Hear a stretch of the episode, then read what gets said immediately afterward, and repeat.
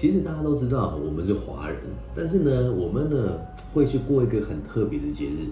从本质上来讲，跟我们没什么太大的关系。没错，那就是圣诞节。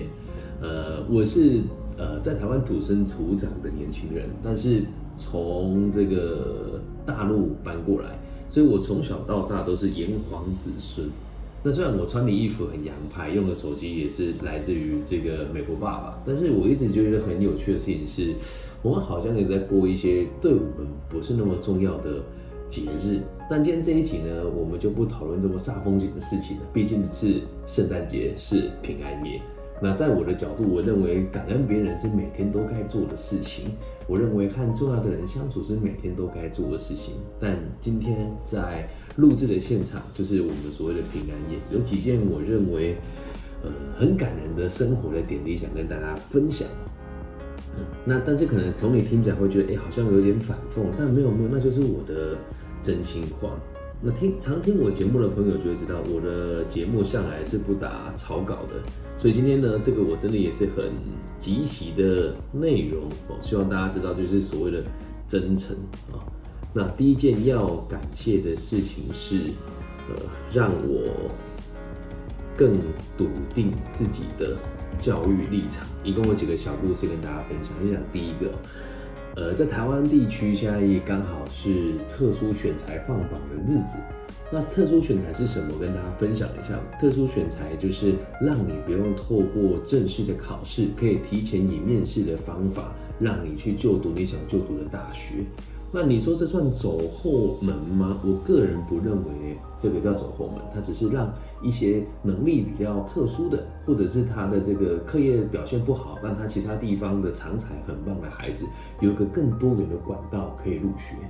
然后呢，我今年也不免俗的辅导了四位同学，那校属我们就不说了，也让他们顺利考上他们的第一志愿。那其实，在去年就有发生过，呃，有。两个上市贵公司跟一个这个地方型的小集团的爸爸妈妈，把他们的小朋友托付给我，那我也顺利的都帮他们推上他们想要推的第一志愿。但很遗憾的事情是，这一群同学并没有在他们的社群媒体上面分享我协助了他们什么。那去年这样我已经觉得有一点难过，但我先讲是感恩的。我当时会觉得，哇，到底发生了什么事？我协助他们做了这么多事情，是没有人跟我说会有人感谢了。但这几个小朋友，他的爸爸妈妈还有小朋友本身也都跟我说：“老师，呃，如果顺利推上的话，我们的集团愿意协助你的协会办一些什么活动。”但就像我们看到，就什么都没有。去年的时候觉得心情蛮不开心的，但今年才发现，哎，我真的想的太多了，因为。呃，在几个礼拜前呢，这几个小朋友其中一个人跟我说，他的同学跟朋友需要我的协助。那我也想说，好吧，反正就也帮助他嘛，也无所谓啊。然后也真的花了两三个小时，因为毕竟我每天都在做这件事情，对我来讲很轻松嘛。我就把它背成资料全部都修改过。那在此之前，他说我去找了某一个老师，他给了我什么建议？我说你信任他就用他的方式，信任我就用我的方式。那如果今天你打算两边都参考，就不要浪费我的时间。然后呢，我就帮他把读书计划啦，然后生涯规划，还有录取他的原因，以及帮他们家企业跟想要读的科技把它结合起来，这样。那果然，哎，他跟我讲说，哎，老师，我觉得你的方式比较好。我说，那不要这么说，每个老师的风格不一样。那现在就就你去投吧，然后投了之后就录取了嘛。然后录取了之后，第一时间我知道他录取了，因为那个学校老师我也认识。那学生也没有发文，就什么动作都没有，说好吧，没有关系，我们他忙哦。结果呢，我看到有一位在我们的行业里面的老师，比我年长很多，但就是他们自己的家族也是就是大公司这样子哦。然后就发了文说，哎，很感谢谁的爸爸妈妈给他机会啊，来协助他的小孩啊，让他的小孩考上第一志愿是哪里哪里哪里哪里哪里，然后还说从头到尾都他是一个人协助，但是。这个就是我当时辅导的那个孩子，你你不要觉得我在反讽或是不开心，我心里面是很感恩的。就是我慢慢的理解到，从我踏入教育行业以来，我都会很期待我们的付出可以被别人看见。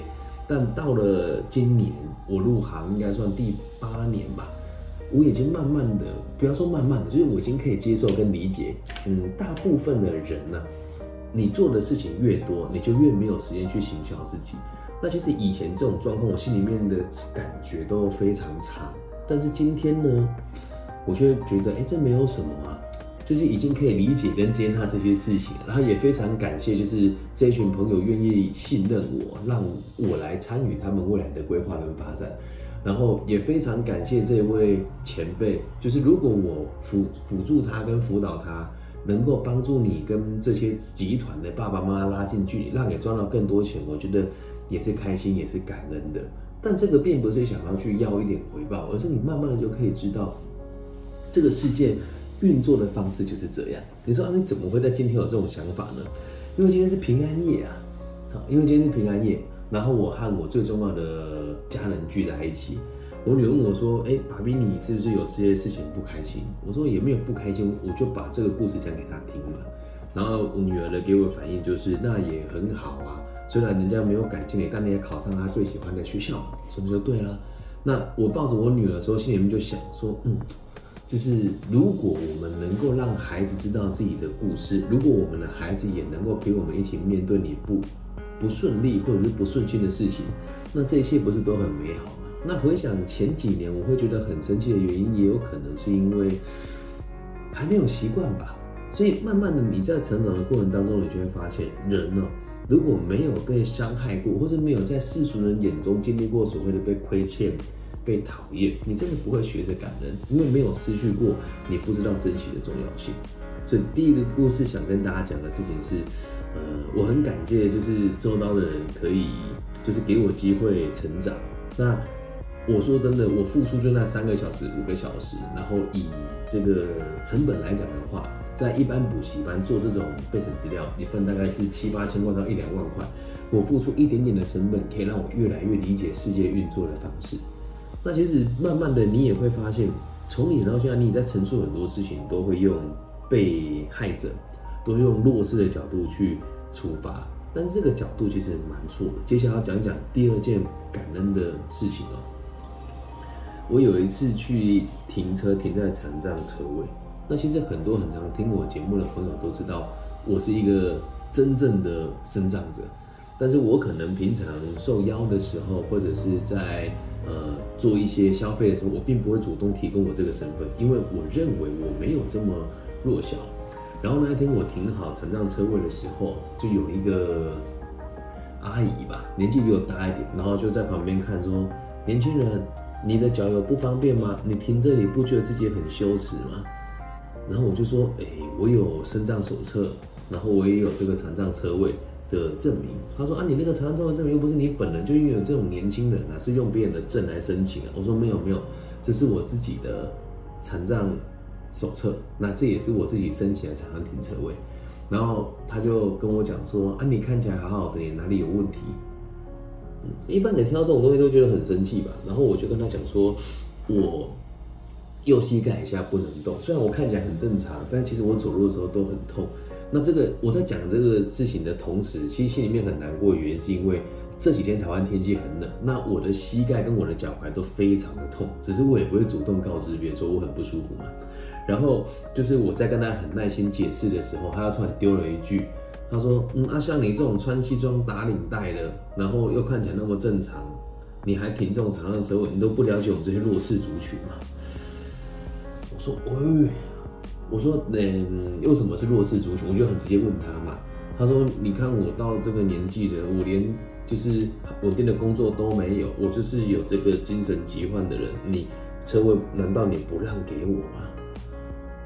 哇，这因为那我那天也不赶时间呐，只是去开会。我说哦好，那我就把车移走。那我在移走的时候，我在想一件事情如果今天我也赶时间的话，我会把车位让给他吗？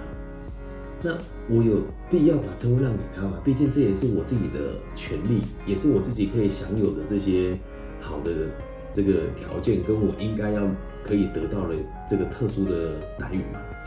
然后。我后来想一想，我还是把车移出来了。然后我自己心里面就在想说，我非常庆幸自己小的时候有过动症的这件事情没有被就是爸爸妈妈放大。那也很庆幸自己在高中的时候惹了惹了这么多麻烦，也没有被人家请去支援班。那就到时至今日，我会觉得，哎，就算我有领残障手册，其实多走两步路好像也不会怎么样，就是痛那么一点点而已。那我怎么会讲很感恩哦？就是在我车子开出去之后，呃，我其实停的车位跟他没有很远，那停完之后下来就看到他，他开的车子就也没有说很差啦，就是。台就是台湾的这种本土生产的车，在那价格也没有比我便宜。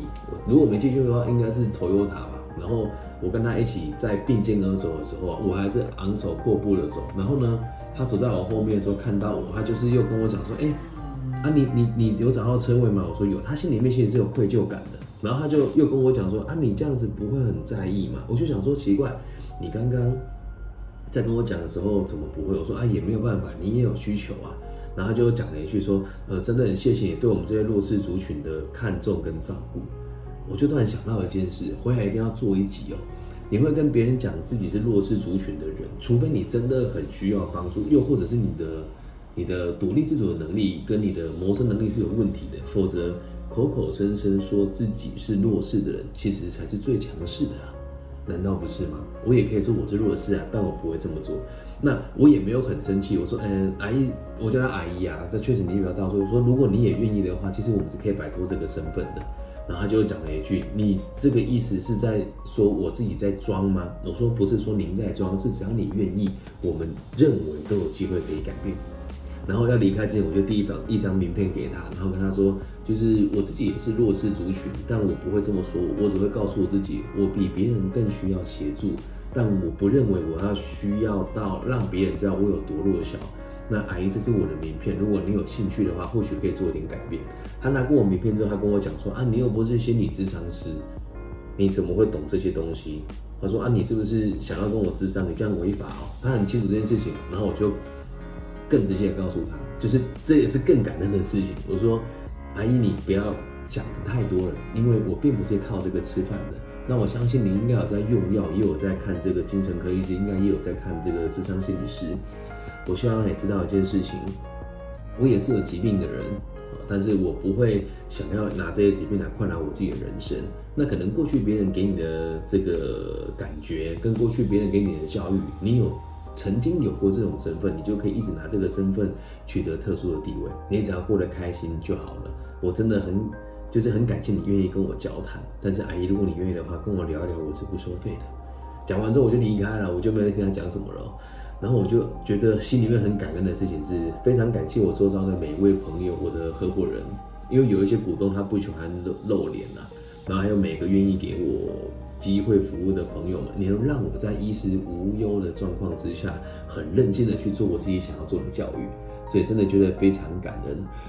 那再来第三个感恩的小故事呢？我想跟大家分享的事情是，我接下来会在投资跟就是跟几个朋友做一些不同的投资。那因为会不会成功，我们不知道。但我很很很想要跟大家讲的事情是。其实，在台湾做创业跟生涯规划的这个领域当中，大部分的老师自己本身都是没有这些经济的经验，或者是成立大型公司的经验。那我真的很感谢我的股东邀请我参与了一个很有机会在这几年新贵上柜的公司。那真的有时候就觉得，好像即使运气也比较好，好像运气也比别人不好的原因，是因为投资都是有。风险的嘛，那我也不确定自己会不会赚钱，但是我很感谢周遭的朋友给我这个机会，而且，呃，也有几个不同的公司行号跟私人的企业最近有邀约我参与一些顾问的工作，但还是那一句话，我我不会想要用这些头衔跟职衔来让我的学生们知道一些什么，但我也希望大家知道我在走在教育这条路上，特别是生涯规划哦，哦，谢谢有人跟我祝平安夜快乐，感谢你，感谢你。有很多人会呃说我不够资格，所以我前阵子去拿了硕士学位。很多人说我知名度不够高，所以我经营 IG 让他的粉丝到七万多。有很多人说我不懂自媒体，我成为唯一一位可以在抖音、TikTok、快手、头条、B 站，还有台湾的各个媒体都可以上架的自媒体工作者，然后也在 Pocket 有个不错的流量。然后现在就有人跟我说，其实李根基没有实务经验。那我们以前听到这些批评的时候，心里面都是很难过。一直出现这一位朋友，因为还是那一句话，对方也跟我说，呃，我还不能确定能不能公开这件事情，因为如果到时候不成功，我觉得也蛮蛮丢脸的，对公司伤害也很大。所以等八字有一撇再跟大家分享。他跟我说，哎，学长，我很学长，我很喜欢，也很认同你的看法跟想法。那想要跟我们一起努力把一间企业做好，因为我也相信你的思想可以影响更多人。那就真的哇！如果把前面三个故事都串起来，因为第一个那个呃老师年纪比较长的那个老师，其实他是上市贵公司的董事，但是经我了解之后，是他们自己家族的事业啊，也就是五十几岁的二代啊，六十几岁的二代的朋友。然后第二位这个。这个这一群，我说，呃，不是第二位啊，就是叫我做辈子知道这一些人，他们其实也都是小财阀，也都是有的是上市公司的集团，有的是地方的那个建设公司，他们经营能力也都很好，但是不能讲跳票，但实际上就是跳票嘛。那我可以成为他们这个角色，我觉得很开心。然后接着讲到第三个，这个我们说身障的阿姨，说自己是弱势。那如果我今天是经济能力很好的弱势族群的话，那或许我可以用我的身份让更多人理解，呃，你有所谓的障碍，跟你有所谓的不足的地方都是可以克服的。然后再讲到现在这一这个股东们给我的机会，我就会觉得，对啊，那给我更好的物质生活的目的不是只有一个吗？那我就会去追求我更想追求的事。那真的是心里非常感恩，因为呃，这间公司盈利的能力不差。那我相信每个股东赚到钱之后的立场都不一样。我们都是年轻人，所以有的股东说他们想要呃成为有名的人，有的股东说他想要成为后世能够被敬拜的人。那当然，股东的过程也很特别，有机会再跟大家分享。不然我们也不敢发起这个挑战，说准备想要上市或者是新贵，以此为目标。可虽然还离我们很远，但我们相信自己做得到。那。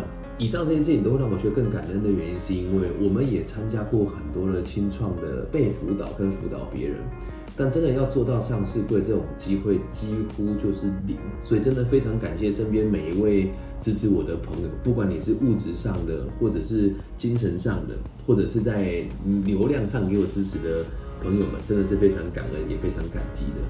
那这些故事就让我更加笃定自己的教育立场。那也希望自己在明年说话的时候可以更柔和一些些。就像前阵子讲了一些不得体的话，我也不会过于苛责自己，因为就如果没有现在这样子的结果跟这样子的机会的话，就好像这些有钱人说我的不是都很正常。社会很现实，大家会拿金钱衡量你。但现在有了这个机会之后，我就会知道，如果哪一天，因为我现在经济状况真的不差了。我有时候看其他老师在说自己收入多少的时候，其实一看就知道，通常也不是真的。那呃，为了不造成争议，你想知道我的收入，你可以私信我，我再给你看我的扣缴凭单。然后我想要让自己就是更上一层楼的原因，是因为我希望让别人看见，像我们这一种没有身家背景的人，一步一脚印白手起家，你也有可能成为。高收入的族群，那也想要让大家知道，就是当你的收入状况不是那么好的时候，也不是每一个有钱人家的人都那么的现实，跟那么的，呃，就是非常的不近人情啊。因为像我自己在很多社团里面也有这个状况，当人家知道你是这个社的社员的时候，而知道哎你背后没有一间公司，没有一间集团，或者是年纪很轻，很多人就会看轻你，就连。我们这种社团有一些年轻的社员也会加入之后，哎，一开始就看到你也还蛮尊重的，但后来发现你开的车很普通，就对你也不尊重的。那我希望自己在经济能力好一点的状况之后，我还是可以保有现在的 公正廉明跟优，哎，这叫什么悲天悯人嘛？希望自己不会改变，但是我也不会有太过分的物质生活，因为本质上来讲，现在的状态就已经不差了。嗯，前阵子去做一个管顾的时候，他们这间小公司，他跟我说：“哇，李老师，你一个人一年的收入就比我们整间公司营业额还要高啊！”这个也是事实，但是我是个人嘛，所以我没有再扣掉一些多余的成本啊、房租啊，或者是水电啊，或者是员工没有，就是我一个人实手。那在跟别人互动的时候，我都觉得，嗯，真的很感谢各个单位的信任，还有我的各个股东们对我这么的照顾。那也希望大家知道，如果你身边有不错的投资机会，也欢迎跟我分享。那如果你有这个投资机会，害怕自己被骗的话，也可以跟我说。总而言之，非常感谢，就是让我来到这个世界，妈妈让我来到这个世界，然后我还有一个女儿可以陪我了解人生的喜怒哀乐。还有一群对我很照顾的家人们陪在我的身边，然后最后也要感谢每一位酸民，就是其实你们提出的看法，都会让我更加的理解，可能我自己说话还有更进步的空间。因为在大陆有一个粉丝就很有趣，我 po 了一个一零八课刚把吴言武删掉的这个评论哦，他只看了一半就以为我是不读吴言武的笨蛋，所以。对，我就哦，那我下次说话可能要再更保守一点，或是更早的点出问题来。以上就是这集全部的内容喽。说真的，不管你度过什么样子的人生，遇到什么样子痛苦的事情，或是遇到什么样子的打击，只要心存感恩去看待每一个出课题给你的人，你都会过得更好。那今天这么重要的夜晚，就不耽误大家太多的时间，希望大家可以把。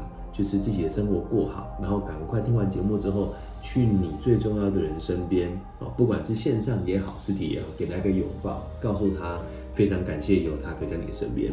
那如果你有非常不对盘的朋友，或者是生意往来上面的竞争对手，你也可以很绅士的告诉他说：“哎，真的很谢谢，让我们在这一年互相成长与茁壮。”但如果对方不爽你，或者对方攻击你的话，你就要更感恩，因为知道对方的水平就到这里而已。感谢大家今天的收听，平安夜，希望从今往后我的心绪状况都可以像今天如此的稳定。也希望每一次自己遇到状态，哎，状态不好的时候，或者是有机会收入在网上层级更拉高的时候，可以像现在都保有这么稳定的心性，心怀感激，然后。始终都是以祝福跟感恩的方式来看待每一件事情。感谢大家今天的收听。如果你也喜欢我的节目的话，记得帮我分享、按赞加订阅。祝福大家平安夜愉快，圣诞佳节愉快。